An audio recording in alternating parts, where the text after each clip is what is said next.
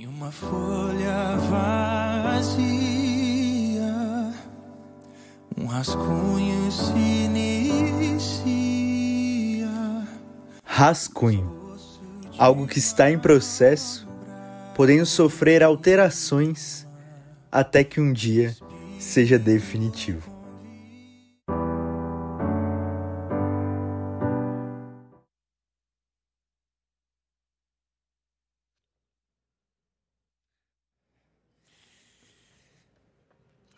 Amém. Amém. Jesus não é o fundador do cristianismo. Repito, Jesus não é o fundador do cristianismo.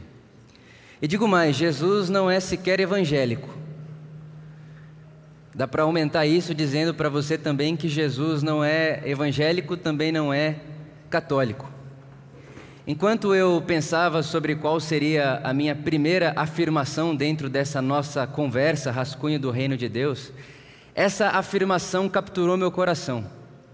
E talvez você pergunte para mim, Vitor, o que é que tem a ver Jesus não ser o fundador do cristianismo com um rascunho do reino de Deus?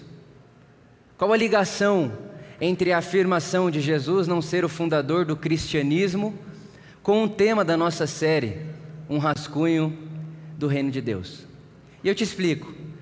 O que me parece é que no Brasil 2023, na nossa coletividade brasileira, eu sinto que Jesus foi capturado pela religião. É como se quando o nome de Jesus fosse pronunciado, a primeira coisa e a primeira imaginação que viesse ao pensamento de um brasileiro na nossa era fosse um templo um prédio como esse, um padre, o Papa, o culto, a missa, o rito, o dízimo, a oferta, a liturgia. A sensação que eu tenho é que Jesus foi capturado pelas religiosidades em nosso tempo. Esses tempo atrás aí, alguns anos atrás, na verdade, saiu uma lista dos líderes religiosos mais influentes do mundo. E Jesus estava na lista. E é muito engraçado que Jesus não era o primeiro na época. E aí tinha um povo crente lá bem chateado: como é que pode Jesus não ser o líder religioso mais influente do mundo? E triste com isso, irritado com a notícia. Mas esse problema é nosso, porque foi a gente que encaixotou Jesus e foi a gente que sequestrou Jesus para a nossa religião. Foi a gente que transformou Jesus num líder religioso. Porque não foi assim que os céus o apresentaram, e não é assim que o Evangelho apresenta Jesus. E a pergunta que nós devemos fazer é: se Jesus não é um líder de religiosidades, se Jesus não é um pai de religião, quem é Jesus? Como o céu canta a respeito de Jesus e como foi anunciado o nascimento de Jesus na nossa história? E com isso eu queria ler com você Lucas, capítulo 2, que é um momento onde os anjos se encontram com os pastores camponeses da época e vai contar para os pastores camponeses da época sobre o nascimento de Jesus. Eu estou em Lucas capítulo 2, o versículo é o 11. Os anjos dizendo: Hoje, na cidade de Davi, nasceu o Salvador, que é Cristo o Senhor. Esse é o anúncio do céu a respeito do nascimento de Jesus. Esse mesmo Jesus que muitas vezes para nós parece um ser da religião. Esse mesmo Jesus que para nós em 2023 no nosso país parece ser um líder da religião evangélica, católica, do protestantismo, do catolicismo. Esse mesmo Jesus, quando vai nascer no nosso mundo, é anunciado pelo céu como sendo o Salvador, o Cristo e o Senhor. E o que é muito interessante desses três nomes, dessas três referências feitas a Jesus de Nazaré pelo céu, quem está falando isso aqui é um anjo do céu, é que esses três nomes, esses três adjetivos, eram dados ao César, ao imperador romano da época. Essas três palavras que os anjos utilizam para apresentar Jesus no nosso mundo são palavras prioritariamente políticas. Não são palavras da religião, são palavras políticas. Na época em que isso aqui acontece, na época contemporânea do nascimento de Jesus, o Império Romano estava dominando todo o mundo antigo conhecido.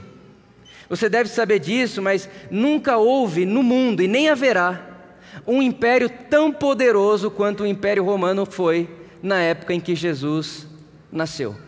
Para você, você ter ideia, o Império Romano se tornou tão gigante, tão influente, ele tinha tanta força, que foi preciso dividir o império em duas partes para que pudesse ser administrado. O Império Romano na parte ocidental e o Império Romano na parte oriental. Do Oriente Médio à Europa, França, Portugal, estava o Império Romano dominando todo esse território. E o método deles era muito simples. Eles tinham a força do exército.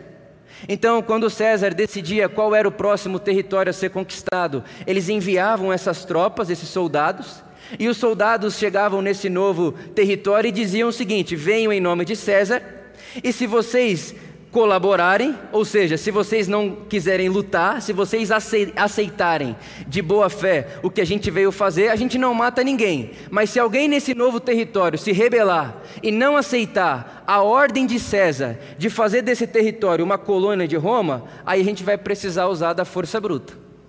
Essa era a estratégia. Chega um exército poderoso, aí você imagina, na época, as aldeias, as tribos, os territórios eram pequenos e não tinha força armada. Roma tinha.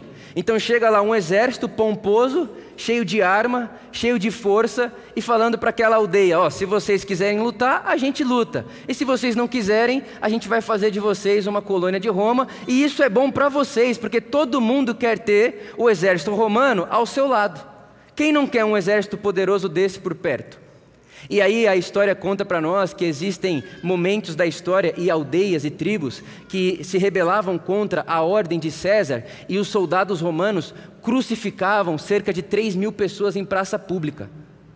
Olha, imagina isso. A gente está falando de dois mil anos atrás. Não, a gente não quer o que o César quer. Ah, não? Não, então morra. Não, a gente não quer o que o César está querendo que a gente queira. Não quer? Não, então vai morrer. Vai morrer como? Vai morrer na espadada, vai morrer crucificado, vai morrer. Porque o que a gente veio fazer, a gente vai fazer. Então o exército chegava, conquistava o território, pela violência ou pela conversa. Quando o exército conquistava o território, acontecia o segundo movimento da colonização, que era qual? O César enviava para esse território conquistado os apóstolos. Perceba, Cristo, Senhor, Salvador, apóstolos. Todos termos que hoje foram capturados pela religião, mas na época eram conotações políticas. César enviava os apóstolos para esse território conquistado, e qual era a função desses apóstolos? Levarem a essa aldeia, a essa tribo, a esse povo, o Evangelho. Cristo, Senhor, Salvador, apóstolos, Evangelho. Todos termos utilizados pelo Império Romano. E qual era o evangelho que os apóstolos traziam àquela aldeia? Eles diziam: graças a Deus, o César, agora vocês estão protegidos por ele. Essa é a boa notícia, agora vocês vão viver em paz. Olha o exército que vai guardar vocês. Olha o exército que vai cuidar de vocês. Agora está com vocês a maior potência do mundo. Agora vocês se tornaram poderosos. Esse era o evangelho segundo César. E junto com o evangelho, esses apóstolos levavam a cultura de Roma. Então qual que era o objetivo do apóstolo? Levar o evangelho e levar a cultura. Levar o evangelho e levar a língua de Roma. É por isso que na época de Jesus, a língua dominante era a língua helênica, o grego. Porque se você quer dominar e unir um planeta, une as línguas. Falar a mesma língua é poder, então, essa era a função dos apóstolos. Aí você imagina que é num cenário como esse que Jesus nasce. Quando Jesus nasce, isso que eu acabei de falar para você aconteceu com Israel. Aconteceu com o povo judeu. Essa opressão de Roma e essa colonização romana chegou em Israel. E aí vem o anjo anunciar aos pastores que Jesus vai nascer. E quando ele anuncia que Jesus vai nascer, os termos que esse anjo está utilizando são os termos dados a César, o imperador. Então, olha, vai nascer Jesus. E o que ele é? Ele é o Salvador, ele é o Cristo e ele é o Senhor. Nomes, dado, nomes dados a César, ao imperador. O que significa que, prioritariamente, pri, primeiramente, o que Jesus recebe aqui é de conotação política. Tanto é que a primeira tentativa de matar Jesus não é uma tentativa religiosa. A primeira vez que vão tentar matar Jesus é um cara, rei da Judéia, que ouve dizer que nasceu o Messias em Israel e ele manda matar todos os bebês de sexo masculino que têm menos de dois anos.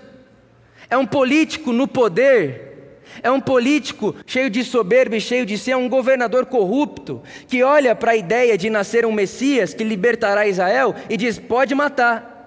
É uma morte encomendada politicamente, não é a religião que está tentando matar Jesus e mais, não é o ateu que está tentando matar Jesus, não é o não crente que está tentando matar Jesus, não, é a política. A primeira vez que Jesus recebe a ordem de ser morto é politicamente. E é muito interessante que no capítulo 1 de Lucas, na famosa canção de Maria, pensa nisso: Maria, uma adolescente, mulher, que está convivendo com essa opressão romana, que está vendo tudo isso acontecer em seu mundo, em sua volta, está vendo como é viver debaixo da opressão e do alto, da alta taxa de imposto de Roma, vivendo debaixo desse lugar onde se tem pouca subjetividade, tudo que importa é que você seja um escravo de Roma, de César. Ela está vivendo nessa época. E quando ela vai cantar para Deus, escute isso. Quando Maria, mãe de Jesus, esse Jesus que foi sequestrado, foi sequestrado pelas religiões, quando Maria, mãe de Jesus, vai cantar em gratidão a Deus a respeito do nascimento desse Jesus, o que ela diz é o seguinte: Ele realizará feitos poderosos com o seu braço, ele vai dispersar os que são soberbos. Olha Maria cantando para Deus a respeito do nascimento de Jesus. Ele vai dispersar os soberbos, ou seja, vai dar um chá para lá com esses soberbos. Vai pôr de lado gente soberba, gente cheia de si. O que mais ele vai fazer? Ele vai derrubar governantes dos seus tronos e vai exaltar os humildes. Irmão, você imagina essa menina oprimida, jovem, adolescente, grávida do Messias, esse Messias que nós chamamos Jesus, que em 2023 se parece mais um líder religioso do que o que está dizendo o texto ser o rei do mundo. Essa mulher grávida desse Jesus está dizendo: Ele vai derrubar os governantes do seu trono e vai exaltar os humildes. É como se ela dissesse: Vai chegar água para a gente beber no deserto dessa vida. Ele vai exaltar os humilhados. E o que mais ele vai fazer? Maria, ele vai encher a boca dos famintos de coisas boas. Ele vai encher a boca do faminto de coisas boas e vai despedir de mãos vazias os ricos. Irmão, Maria, isso é Maria. Essa é a canção de Maria, mãe de Jesus, quando está agradecendo a Deus porque está carregando dentro de si o Messias. Obrigado, Deus, porque esse menino que nascerá de mim, ele vai derrubar esses governantes do seu trono, ele vai tirar os soberbos da cena e ele vai alimentar a boca do faminto com coisas boas e vai despedir esses ricos de mãos vazias. Esse é o cântico de Maria. É assim que Maria e os anjos do céu recebem o nascimento de Jesus de Nazaré. É por esse caminho. Jesus nasce no mundo sendo anunciado rei do mundo, sendo anunciado rei de toda a terra e não líder religioso. Jesus nasce nesse mundo não como fundador de, uma, de um dogma, de, uma, de um ritual, de uma religião, de uma religiosidade. Jesus nasce nesse mundo como sendo alguém que está trazendo para o mundo um outro tipo de reino. Tem um outro rei nascendo no mundo. Eu gosto muito do que diz o C.S. Lewis. Ele diz que Jesus é o rei legítimo do mundo, sempre foi, só que existe um anti-reino nesse mundo. Existe no nosso mundo um anti-reino de Deus que governa o mundo, que produz soberba, ganância, violência, morte, maldade, preconceito, tudo isso que a gente vê até hoje, que acontecia na época de Jesus e continua acontecendo hoje. Isso é um anti-reino de Deus. E o C.S. Lewis diz que Jesus desembarca nesse mundo que foi dominado pelo antirreino e começa uma conspiração. Ele começa a conspirar contra esse reino. É por isso que quando o rei da Judéia fica sabendo que nasceu esse rei nesse mundo, é melhor que o mate, porque ele ameaça o nosso poder. Ele ameaça a nossa política. Ele ameaça o nosso jeito de fazer as coisas. Ele ameaça. E aí o C.S. Lewis diz: então ele começa uma conspiração e chama pessoas para participarem com ele. Ele começa uma conspiração, como quem diz: a gente vai transformar isso aqui, a gente vai fermentar isso aqui, a gente vai revolucionar isso aqui, a gente vai colocar isso aqui de cabeça para baixo, e ele chama pessoas para participarem dessa conspiração com ele. A isso chamamos de comunidade do reino de Deus. É gente que está conspirando com Jesus contra esse anti-reino que permeia os nossos dias. É isso que está acontecendo. E aí o Lios vai dizer que eu, eu me coloco à disposição desse rei, e enquanto eu me coloco à disposição desse rei, esse rei vai tocando o meu corpo, e todas as partes do meu corpo que foram contaminadas por esse anti-reino e foram se tornando leprosas, malvadas, sem vida, passa a ganhar vida novamente. E agora que eu estou ganhando vida andando com o rei de um reino que é vida, eu passo a transformar e a levar vida por onde quer que eu esteja. É esse Jesus o Jesus do Evangelho. O Jesus do Evangelho não é um líder religioso. O Jesus do Evangelho não é um líder da moral. O Jesus do Evangelho não é um líder evangélico. O Jesus do Evangelho não é um líder é, de, de, de paróquia. O Jesus do Evangelho é um rei de um reino. E, e, o rei de um reino que, que, que, que merece ser imitado. Jesus está mais para alguém a ser imitado. Jesus está mais para alguém a ser seguido do que um líder religioso falando de um palco, de um auditório. Mas a gente foi se distanciando dessa imagem de Jesus. A gente foi perdendo de vista essa imagem de um Jesus que é rei de um reino e que, e que traz em si o direito de harmonizar tudo que foi ferido e tudo que foi fraturado no mundo. A gente foi perdendo esse Jesus de vista quando foi fazendo esse Jesus se tornar um ser individual, todo-poderoso, que vai mudar a minha própria vida. É um Jesus individual, é um Jesus para mim. Não é um Jesus do reino, é um Jesus meu. É um Jesus do Vitor, não do reino. E o que o Evangelho apresenta é que nasce no mundo um Messias que é de um reino. E quando Isaías, capítulo 9, vai profetizar a chegada desse Messias, ele diz que esse Messias aparece no mundo e em seu ombro ele traz o governo de Deus, e quando o governo de Deus toca essa terra, paz sem fim tocam essa terra. Esse é o Jesus do Evangelho. É alguém que traz nos seus ombros um governo capaz de produzir shalom, Shalom é paz, justiça, prosperidade a tudo e a todos. É um rei de um reino que não começa a sua história criando prédio e templo de igreja. Quando Maria faz a sua cantoria, sua gratidão a Deus, ela não diz Deus obrigado, porque agora a gente vai ter para quem cantar no domingo de manhã o nome de Jesus e Yeshua. Maria não diz Deus obrigado porque o Senhor está dando um sacrifício para a gente, agora tem um sangue que vai cair, vai tocar a terra. Maria não usa termo religioso algum. Maria não usa termo termo de tradição religiosa nenhuma. O que ela diz é: Deus, obrigado, porque agora esse mundo que está cheio de maldade e anti-reino, esse mundo que está cheio de coisa feia e injustiça, esse mundo que promete paz violentando pessoas, esse mundo que prega justiça praticando injustiça, esse mundo que oprime as pessoas e que violentam os meus bairros, as minhas aldeias, obrigado, porque esse mundo vai ser virado de cabeça para baixo quando o Messias nascer. É isso que Maria está dizendo. É isso que Maria está cantando. Maria não está dizendo, Deus, obrigado, porque lá na frente, em 2023, o Brasil vai ter 30% de evangélico. Maria não está dizendo isso, Deus, oxalá o dia em que todo o universo vai estar dentro de uma igreja evangélica, católica, apostólica, romana, chame o que quiser. Não é isso que ela está cantando, porque não é isso que Israel está esperando.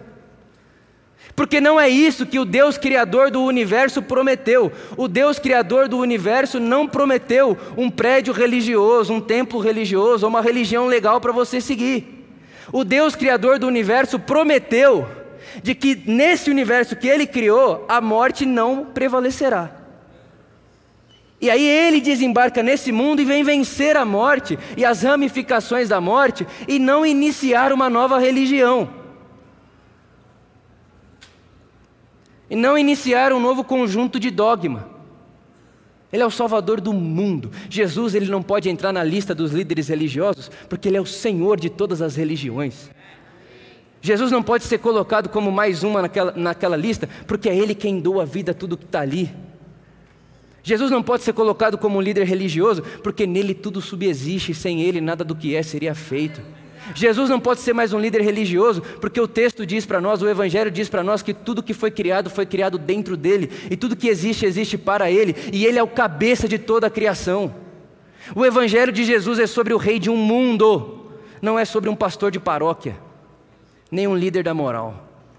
É sobre alguém e um Deus que é criador da vida e que está gastando energia no mundo para que a vida se perpetue e se eternize. Eu gosto dessa expressão do Pagola. Ele diz que reino de Deus é tudo o que humaniza a vida, tudo que torna a vida mais humana, tudo que torna a vida mais viva é reino de Deus.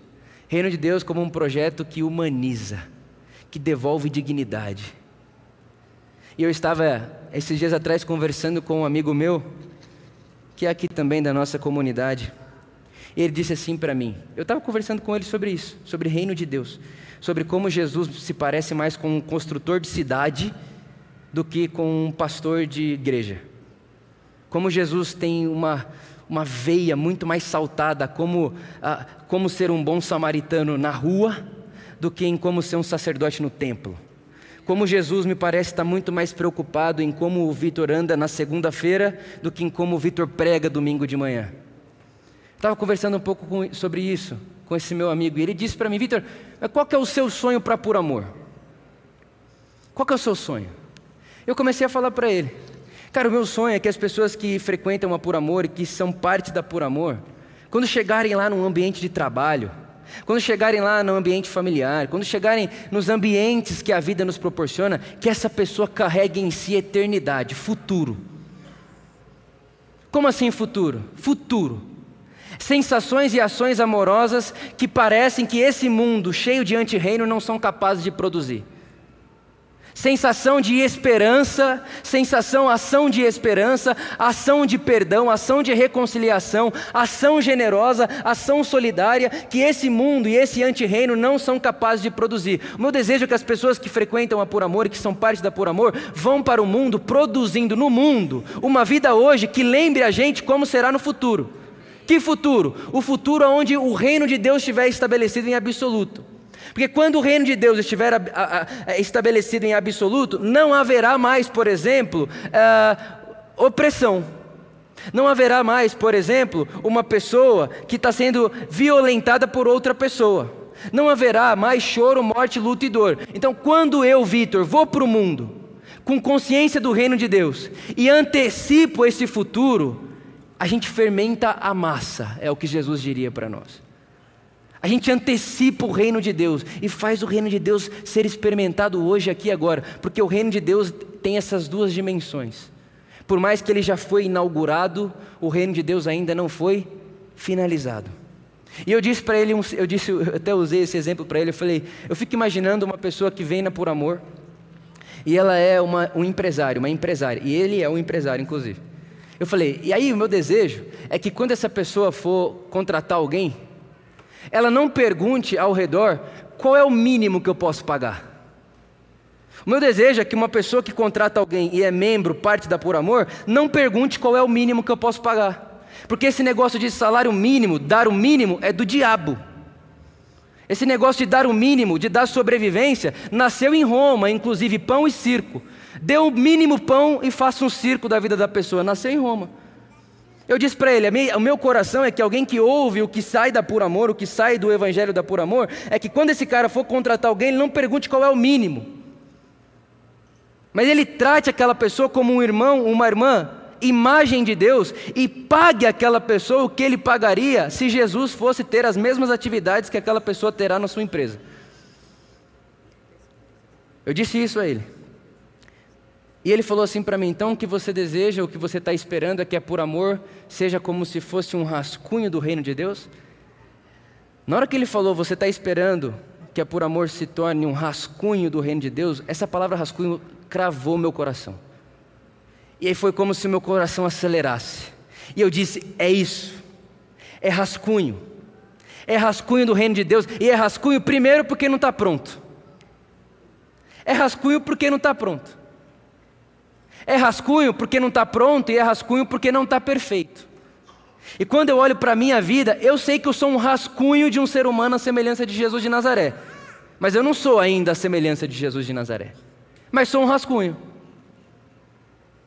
Então, pessoalmente, sou um rascunho. E socialmente, comunitariamente, nós também somos um rascunho, porque há muitos pecados na nossa comunidade pecados sociais mesmo. Na nossa comunidade, tem gente que vale mais que outras pessoas até hoje. Tem gente, dá por amor, que trata pessoas melhores do que outras pessoas, na por amor. São pecados nossos aqui, ó. E não é seu, não, é nosso mesmo, eu me enquadro. Então a gente não está pronto, mas é um rascunho. Eu pessoalmente não estou pronto, mas sei que estou rascunhando, estou tentando. Mas não está pronto. Então é rascunho porque não está pronto. Mas é rascunho porque está em progresso. O rascunho não finalizado não pode ser deixado de lado. O rascunho não finalizado não pode ser esquecido no armário. O rascunho precisa de atenção. O rascunho precisa de tempo. Então é rascunho porque estamos em progresso. E todos nós que estamos aqui, tanto pessoalmente quanto coletivamente, estamos em progresso. É rascunho porque não está pronto? É rascunho porque estamos em progresso?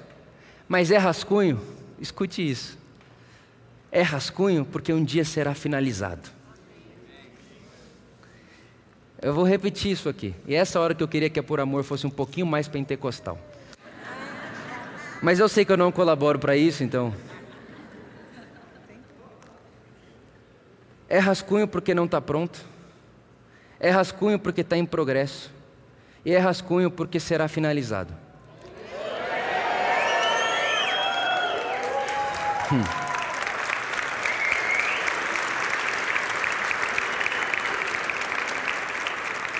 Quando eu me coloco diante de você, sabendo que eu sou um rascunho, você é um rascunho, que seremos finalizados, e esse finalizado é a semelhança de Jesus, reino de Deus. Primeiro que eu me olho com compaixão e te olho com misericórdia. Uma pessoa que sabe que será finalizada um dia, no sentido de será aperfeiçoada na presença de Jesus é uma pessoa que tem misericórdia de si e tem misericórdia do outro. Porque você sabe que gente que não tem misericórdia de, do outro é gente que tem problema consigo mesmo. É gente que se enxerga pouco. Então, quando eu sei que eu sou um rascunho e você é um rascunho, a gente vai precisar alargar um pouco os limites para que passe o seu erro para passar o meu também para que passe o seu pecado e passe o meu também. Ah, mas a gente vai passar pano em pecado? Não, a gente não vai passar pano em pecado. A gente só vai acreditar o seguinte: que se tem um lugar no mundo em que a gente pode ser transformado é no caminho de Jesus. Então não diminui o caminho a ponto de que eu não possa passar. Porque se eu não entrar, eu não sou transformado. Deixa entrar. Deixa entrar, porque a transformação acontece no caminho. Então é rascunho porque não está pronto.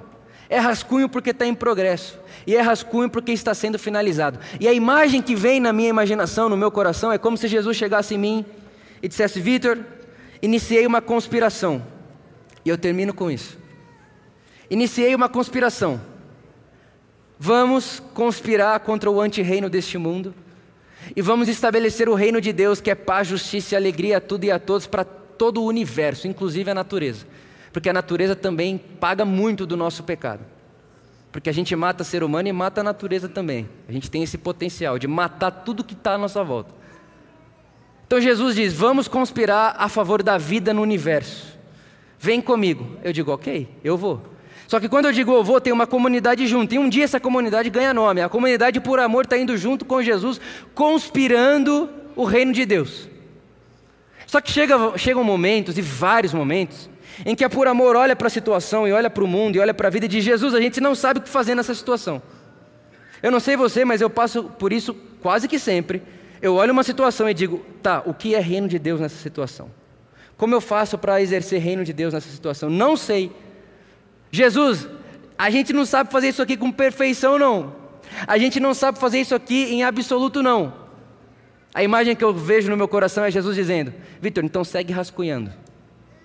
Porque enquanto você vai rascunhando, e Vitor, coração de rascunho, hein? Não ache que o que você está fazendo é perfeito, hein? Coração de rascunho, hein? Não ache que o que você está fazendo é absoluto. Vai fazendo com o coração de quem rascunha. Porque quem faz rascunho pode apagar, voltar atrás, mudar de ideia. Vai como quem está rascunhando. E enquanto você vai rascunhando na história, eu estou com vocês. E enquanto vocês vão rascunhando na história, eu vou tirando uma rebarba aqui, eu vou mexendo uma outra linha aqui, eu vou mudando uma coisa de lugar aqui, até que um dia, Vitor, aquilo que começamos em você, na por amor e na história humana, se concretize e seja na terra exatamente como é no céu. Amém.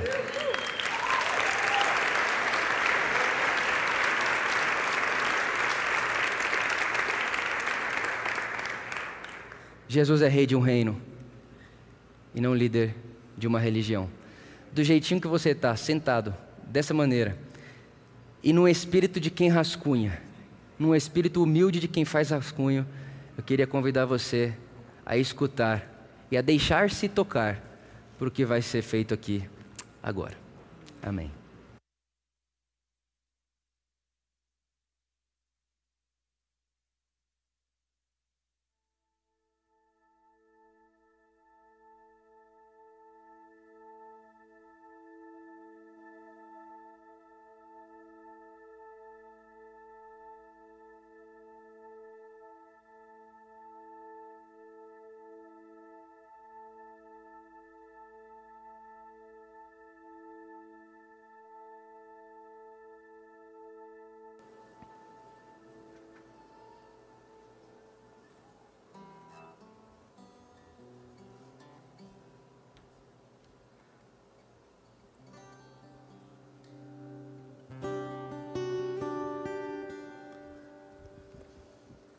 Eu estou aprendendo a canção que eu escrevi essa semana, mas tem tudo a ver com o que nós acabamos de ouvir.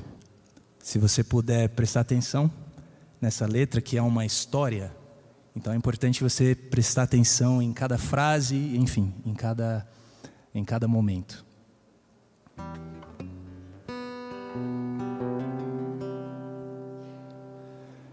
Em uma folha vazia rascunho se inicia,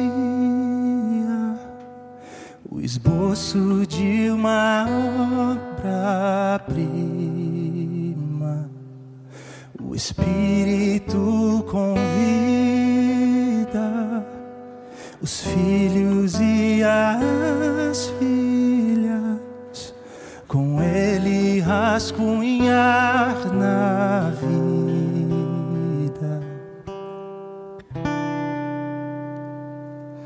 Você nos mostrou relances deste reino quando aqui andou e nos convidou para continuar o que começou.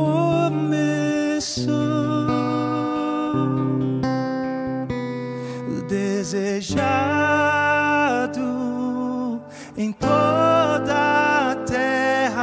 nós queremos que a sua vontade seja feita assim como no céu.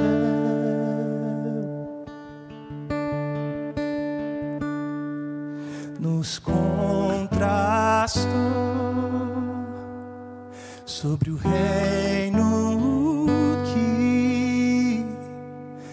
chegou e ainda está por vir.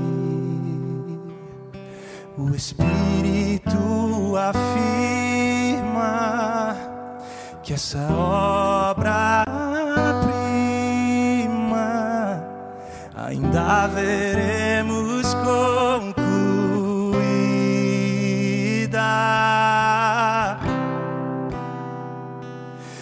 Você nos mostrou relances deste reino quando aqui andou.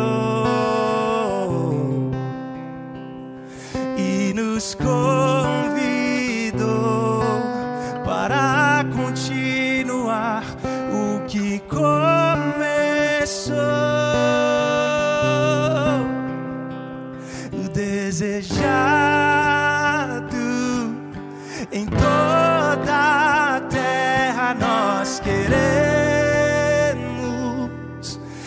sua vontade seja feita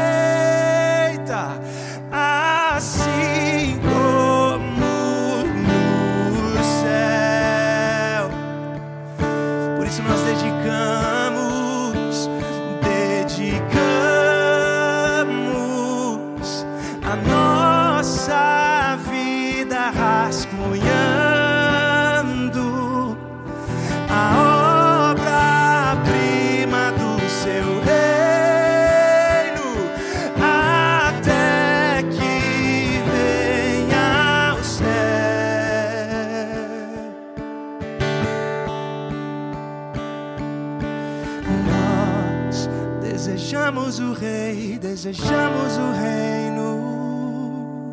Nós desejamos o rei, desejamos o reino. Nós desejamos o rei, desejamos o reino.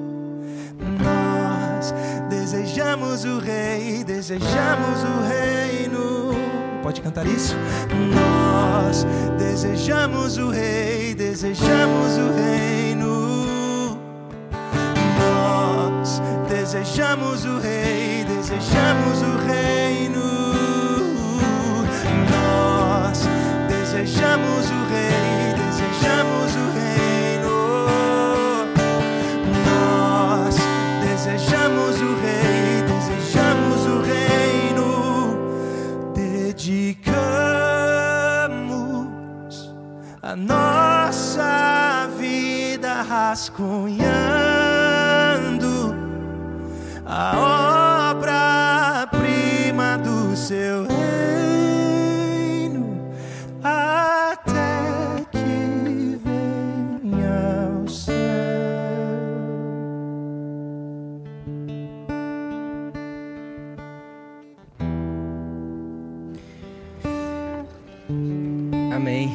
Dedicamos a nossa vida rascunhando o reino até que venha o céu.